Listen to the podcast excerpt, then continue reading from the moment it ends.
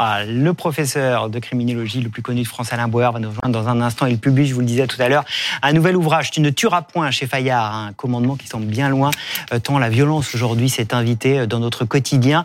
Ce sont toutes les histoires que nous vous racontons le dimanche qui interrogent sur la nature humaine. Eh bien, on va essayer de décrypter tout ça avec Alain Bauer dans un instant et on va notamment s'interroger sur cette violence qui s'est invitée hier à la gare de Lyon avec cette nouvelle attaque au couteau. Elisa Trana fait le point. L'attaque a eu lieu dans les souterrains de la gare de Lyon hier matin, au milieu d'une galerie commerciale du hall numéro 3. Un homme a tenté de mettre le feu à son sac à dos. Des passants se sont approchés pour comprendre ce qu'il était en train de faire. Il s'en est alors pris à eux, armes blanches à la main. Un couteau et un marteau ont été retrouvés sur place. Trois personnes ont été blessées. Aucun cri, aucune revendication. La piste terroriste a été écartée, mais cette nouvelle attaque au couteau inquiète. Si quelqu'un qui n'était pas connu des services de police et de renseignement décide un matin en se levant de prendre un couteau ou de prendre un marteau et d'aller essayer d'assassiner des gens, gare de Lyon, sur le pont Birakem ou n'importe où ailleurs, c'est quasi impossible à détecter et à entraver. Début décembre, en plein cœur de Paris, un homme s'était jeté sur des passants. Là encore, armé d'un couteau et d'un marteau, touchant mortellement un touriste. Cette fois, l'assaillant avait prêté allégeance à Daesh. Tout comme l'assassin de Dominique Bernard, ce professeur a été tué au sein de son collège à Arras le 13 octobre dernier par un ancien élève fiché S pour radicalisation. Une fois encore, l'arme du crime était un couteau. Et Alain Bauer nous a rejoint. Je vous resalue. Merci d'autant plus d'être avec nous. Tu ne tueras point chez Fayard. On va en parler dans un instant. On en parle tout de suite d'ailleurs parce que vous parlez des faits divers qui deviennent ordinaires parler de la violence. On l'a vu hier, gare de Lyon. On peut dire que ces faits de violence, d'attaque au couteau, sont en expansion, qu'on n'est pas, on en parlait avec Alexandra juste avant, dans un sentiment d'insécurité, mais dans une réalité de l'insécurité Alors d'abord, le sentiment d'insécurité est une invention due à une traduction extrêmement malheureuse de fear of crime. Et si fear of crime, ça veut dire sentiment d'insécurité, il faut que je change de métier. En tout cas, il euh, faut que je réapprenne l'anglais, parce que ça veut dire la peur du crime. Et la peur du crime, c'est pas un sentiment, c'est une réalité. Et deux, le climat de violence est une réalité physiquement subie par des victimes. Vous parlez très souvent des victimes. Eh bien, quand on comptabilise les victimes, on ne le fait pas uniquement avec les chiffres de la police, qui ont toutes les qualités du monde, mais quelques petits problèmes. Vous détaillez ça euh, dans le menu détail. Le, le, dispositif existe, euh, il est un peu partiel, un peu parcellaire et souvent très partial. Mais par contre, quand vous regardez qui meurt de quoi, vous vous rendez compte qu'il y a des cycles. Premier cycle, pendant presque 500 ans, nous avons domestiqué la violence homicide. L'homicide, c'est à peu près le seul outil qui est clairement identifié hmm. comme un, pas bien, moralement, techniquement et pénalement, et deux, qui est compté depuis 1539 et la création de l'État civil par François Ier, à qui je tiens à rendre un hommage vibrant aujourd'hui.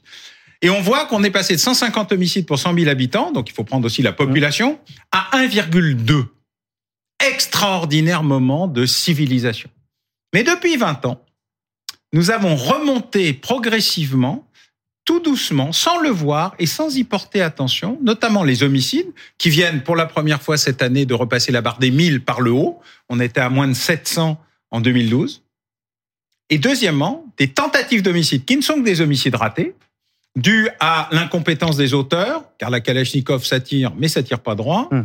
ou à l'efficacité des services de secours. On est à plus de 4000. Ensemble, pour la première fois depuis 50 ans, on est à plus de 5000, avec des coups et blessures volontaires, qui n'ont pas vocation à tuer, mais qui sont quand même l'expression d'une violence physique, qui atteint un degré inédit dans l'histoire nationale depuis qu'on les comptabilise. Donc c'est l'ensemble de ces éléments qui créent un climat de violence et qui se calcule non seulement par la plainte, mais aussi par la gestion des services de secours et des urgences. C'est pour ça qu'on peut dire que, quel que soit l'outil utilisé, manipulé ou pas, il est clair qu'il y a eu une inversion de tendance au cours des 20 dernières années, y compris l'année du confinement, qui est une curiosité, et que tous les éléments de la violence sont réunis. Violence criminelle, règlement de compte, vous en parliez tout à l'heure pour la situation euh, marseillaise, qui a repris euh, un rythme effréné hmm. à cause de la concurrence entre bandes rivales et gangs rivaux, mais aussi dans la relation sociale, où on a décidé de régler ses comptes à coups de baffe ou de couteau ou de n'importe quel instrument par destination, parce qu'on ne fait plus confiance à ce qui est le rôle naturel de l'État,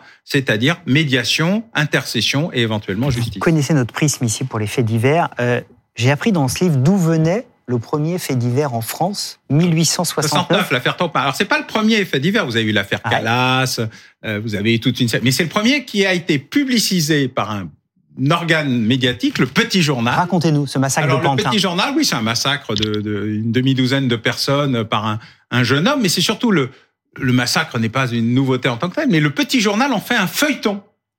Il en fait un feuilleton quotidien, plusieurs éditions par jour, et ça va fasciner l'opinion. Avant, on avait les actas du journal, les avisos, euh, les nouvelles du jour, Mhm. qui étaient beaucoup de faits divers d'ailleurs.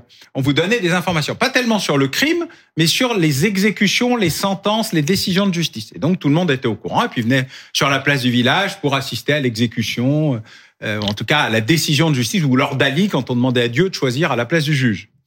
Mais sous- peu à peu, grâce à l'imprimerie, on a eu des petites affiches, puis des libelles, qui étaient en général plutôt des choses très politiques.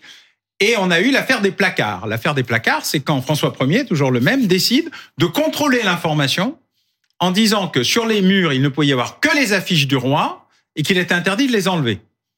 Et qu'on n'avait pas le droit à une Mhm. communication, une information libre. 1869, c'est le moment où la presse populaire décide de se saisir du crime comme un élément fondateur de l'information et où le fait divers n'est plus à la fin caché dans les pages locales, mais devient le cœur de l'information. Et pour vous donner un exemple, savez-vous qui a créé le magazine Détective? C'est pas dans votre livre. 1928. Non, Ah, oui, la, re- la maison Gallimard. D'accord. La maison, une très grande maison Ouais. d'édition, très sérieuse, parce qu'ils disaient non mais le crime c'est bien, le crime ça intéresse les gens. Et co- comment vous expliquez Ouais. justement euh, que le fait divers puisse fasciner, même si euh, c'est rare que les gens l'avouent, euh, mais pour autant il y a quand même une sorte de fascination. Vous le premier. Et vous le premier, oui. C'est mon, mé- c'est mon métier, comme vous. Oui. Euh, mais parce que le crime, c'est la vie.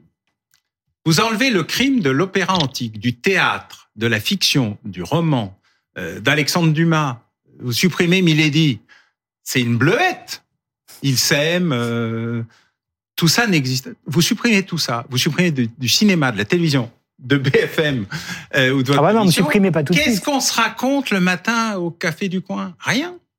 Donc, le crime est un élément constitutif de. Par contre, c'était caché, vous avez raison. On n'en parlait pas. La rubrique fait divers, c'est les pages locales où on s'en parlait un peu. Mais c'est devenu un élément moteur, d'abord parce qu'il est de plus en plus visible, parce qu'il est de plus en plus violent. Et ce qui est intéressant, c'est que le fait divers est devenu ordinaire, mais avant, c'était le fait divers extraordinaire qui mobilisait l'opinion parce que entre il se passe rien, il y avait soudain un événement exceptionnel qui euh, choquait, Oui. intéressait, fascinait, mobilisait. Là, ce qu'on vit, et c'est ce que je mets d'ailleurs au tout Exactement. début euh, du livre, L'ordinaire de la violence produit soudain des faits divers qui, par leur intensité, choquent et mobilisent, réveillent ou terrorisent jusqu'à ce que l'extraordinaire devienne si fréquent qu'il se fasse Ouais. ordinaire. Si vous regardez des faits divers extraordinaires, vous en avez désormais tous les jours, parfois plusieurs fois par jour, qui durent très longtemps par leur intensité, la mobilisation, le fait que ce sont des enfants qui disparaissent ou qui sont euh, tués ou dont on ne retrouve. Bref, un événement qui est la surmultiplication de l'extraordinaire qui crée un arrière-fond de violence qui est là, une espèce de petite musique qui est derrière nous et qui, et qui mobilise l'opinion tout le temps.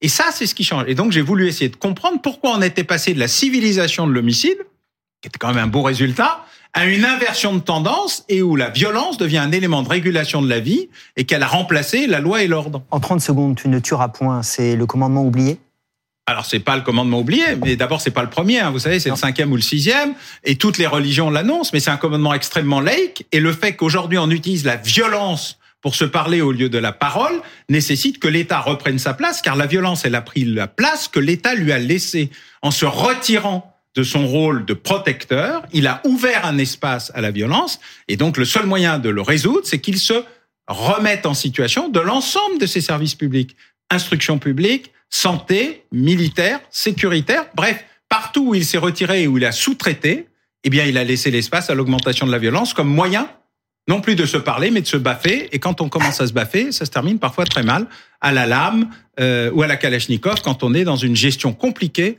des trafics de stupes qui se sont Ça, beaucoup répandus sur notre territoire. toute la partie beaucoup plus actuelle et politique de cet ouvrage. Tu ne tueras point, Alain Bauer, chez Fayard. Merci beaucoup d'être venu en parler sur le plateau d'affaires suivantes. C'est toujours un plaisir de vous retrouver.